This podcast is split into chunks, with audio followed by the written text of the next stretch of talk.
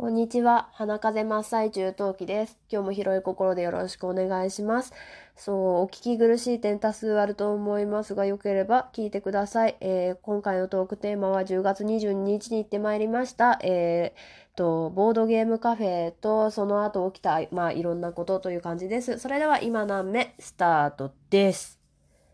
はい。それではお送りしていきたいと思います。はい、えー、っと、えー、っと、10月の22日にボードゲームカフェに、今回はね、えー、っと、大学の友人2人と3人で、2人と3人、2人で行きました。私入れて3人ってことね。で行きました。えー、新宿の、えー、某、えー、ボードゲームカフェですね。えー、その子に行ったのは2回目ですね。えー、アミちゃん、月1レギュラーとしてたまに喋っていたアミちゃんがですね、ボードゲームカフェ行ってみたいけど行ったことがないということだったので、じゃあ私がこの間行ったお店行こうよっていうので行ってまいりました。はい。で、その日遊んだやつなんですけど、じゃあちょっと、えっ、ー、と、一個一個思い出話をしていきたいと思います。一つ目、ボブ辞典。あのーなんでカタカナ単語を使わずに、その指示された単語を表現していくやつね。えー、これはね、アミがめちゃめちゃ強かった。うん。あの、すごいね、本とか読んでね、語彙力が多分一番高いからね、あの、高いのもあって、自分の番になった時の表現もすごいし、あの、私基本的に、なんだろう、慣れ親しんだ人には結構適当とか雑に扱うことが多いんですけど、中でも、まあ多分友人の中では、アミは多分ダントツ1位で雑な扱いを受けてる子なんですね。なんで、あの、言葉も結構雑なんですよ。あのとかそのとか、あれとかそれとか、こんなんでこんなんでみたいな、あの、語彙が崩壊するんですけど、まあなので、私の言葉を組んでくれる率がまあ物ごつい高くって、あの、アミちゃん強かったですね。はい。次、ソクラテスラ、あの、なんだろう、偉人作ってくゲームですね。これもアミちゃんめっぽう強くって、えっ、ー、とね、何個作った彼女 ?1、2、3、4、5。5体作ったね。うん。召喚しましたね。すごかった、これも。私はね、1体召喚、召喚できて、えっ、ー、と、お友達、もう一人の子はね、むしろ1体も作れなくてどうして？ってなったね。むしろびっくりした。で、次。えー、たった今考えたプロポーズの言葉を君に捧ぐよだっけ？うん。あの、プロポーズのゲームですね。えー、これはですね、面白いからということで、拡張版の2つ、あの、ストーカーズブラックとスイートピンクを入れてやりました。で、2人は初めてだったので、なんだろう、無難なセリフ作るんですよ。例えばさ、あの、君は最高の恋人だよ、結婚してくださいとかさ、あの、例えば、あのえっ、ー、と、君は僕の琥珀まだ一生大切にします。結婚してくださいとか、まあ割と無難なのを作るんですよ。なんですけど、私3回目だから結構慣れちゃってたのもあって、いかに自分の手元のカードを全て使って、使って、あの、使い切るか使い切って、こう、プロポーズをするかをすごい考えちゃって、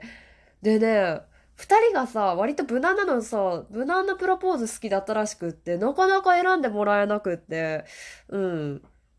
あ、な、な、慣れてしまうとそれはそれで怖いなって思ったのと、えー、いいじゃん、このプロポーズ、今のプロポーズ、私が一番面白かったよ、ベンベンベンベンみたいなことは結構思いました。うん。ラジオトークメンバーだったらきっと採用されたんだろうけどな、みたいなプロポーズがね、めちゃめちゃあった。なんかちょっと覚えてるやつないかな。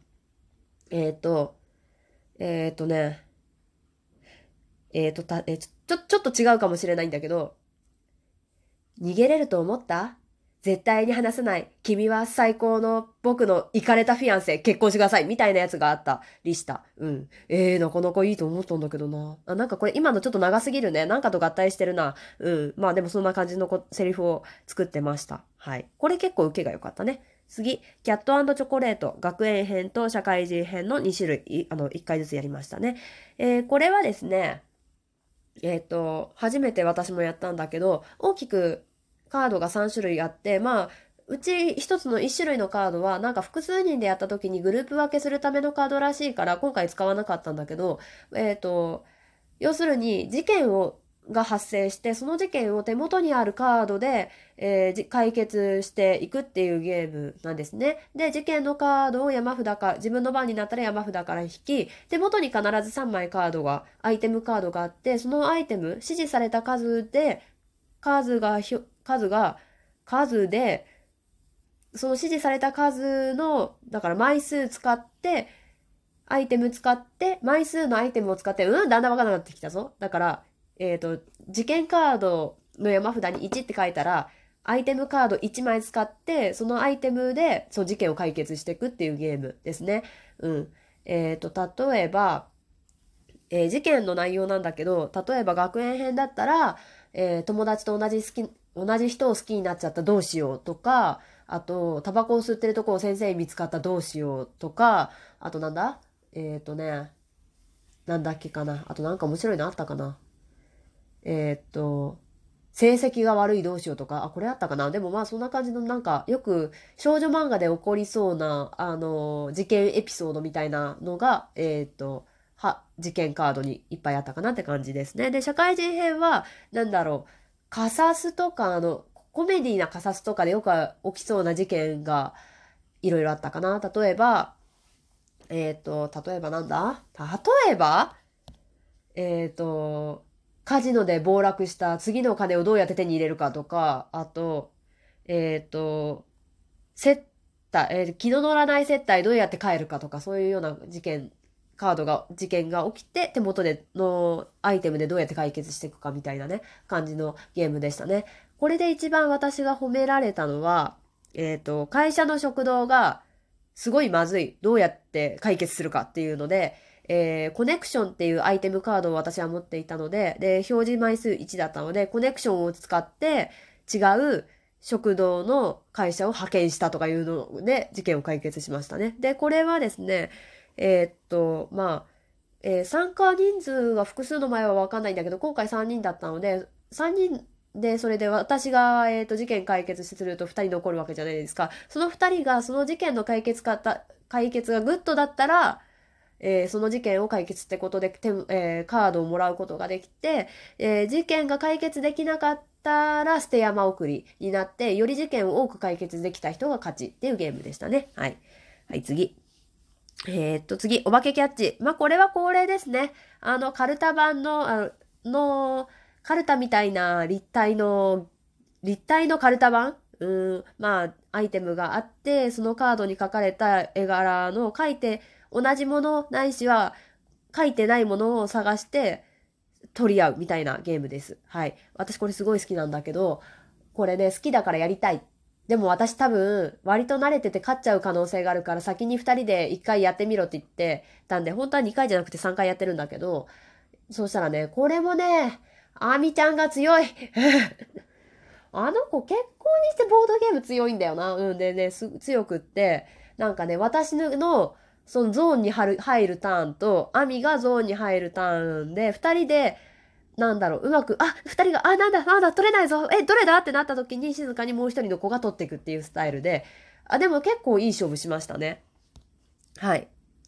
はい、次、猫飛ばし。猫飛ばしはこれはね、果たしてボードゲームなのかっていう疑問が私あったんだけど、まあ、でもこれはね、これはこれでね、まあ瞬発力ゲーム系のゲームで楽しかったですね。えっ、ー、と、キャットタワーを作るキットが入ってて、まあ、キャットタワーをね、組み立てて、で、そこに猫を飛ばすためのアイキットキットというか、猫と、猫のフィギュアと、猫、その猫を飛ばすための、なんだろ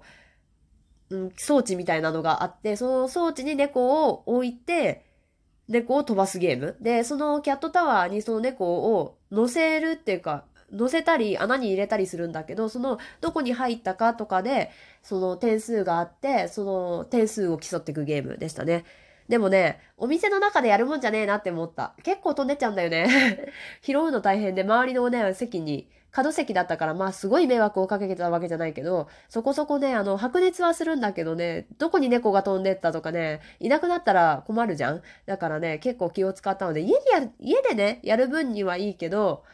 あの、うん、お店でやるもんじゃないなって思った。はい。で、最後にパンデミック。パンデミックはさ、2回やったからできるかなって思ったんだけど、あの、いつもさ、すでにさ、知識がある人たちとやってるからさ、全然自分ではうろ覚えで、なんかうまくできなかったので、だから2人が最後に楽しめたゲームがこれで良かったのかってすごい思うんだけど、一応世界は救えたんだけど、自分がやっぱりいまいち覚えてなかったなっていう反省と、あのうん、反省ですね。とにかく反省だな。うん、でも次回他の、なんだろう、ももう一回やりたいね。自分がちゃんと覚えてるかどうか。あとね、その、店員さんに聞いた内容と、その自分がやった時、他の人から聞いてた時の内容のルールが微妙に違ったから、ちゃんと、あの、なんだろう、正式ルールっていうか、ルールをもうちょっと勉強して、あの、ね、リベンジしたいと思います。はい。だんだん鼻声になってまいりましたので、ちょっと一瞬止めます。